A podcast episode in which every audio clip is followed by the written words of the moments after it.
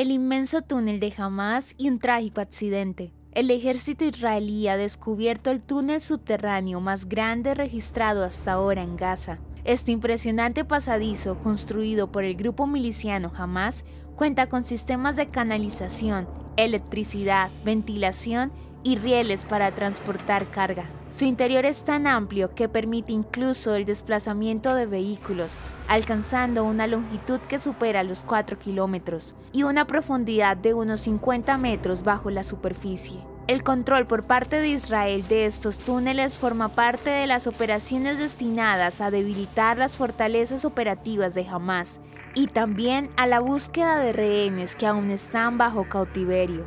Sin embargo, casi al mismo tiempo que Israel reveló este logro, el alto mando de las Fuerzas de Defensa de Israel reconoció un trágico error operativo que resultó en la muerte de tres rehenes israelíes, posiblemente a manos del propio ejército israelí. Al parecer, un miembro de una unidad de las FDI abrió fuego al confundir a los rehenes con terroristas, llegando a creer que se trataba de una emboscada. Este trágico suceso ha provocado la apertura de una investigación de alto nivel con el objetivo de esclarecer los acontecimientos que llevaron a tan lamentable accidente.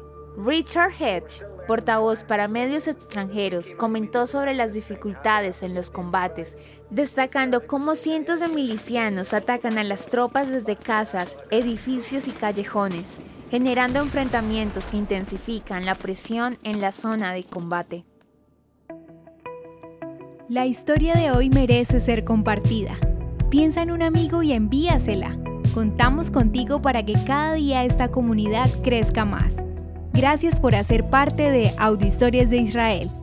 El contenido original de Historias de Israel fue provisto y realizado por Philos Project.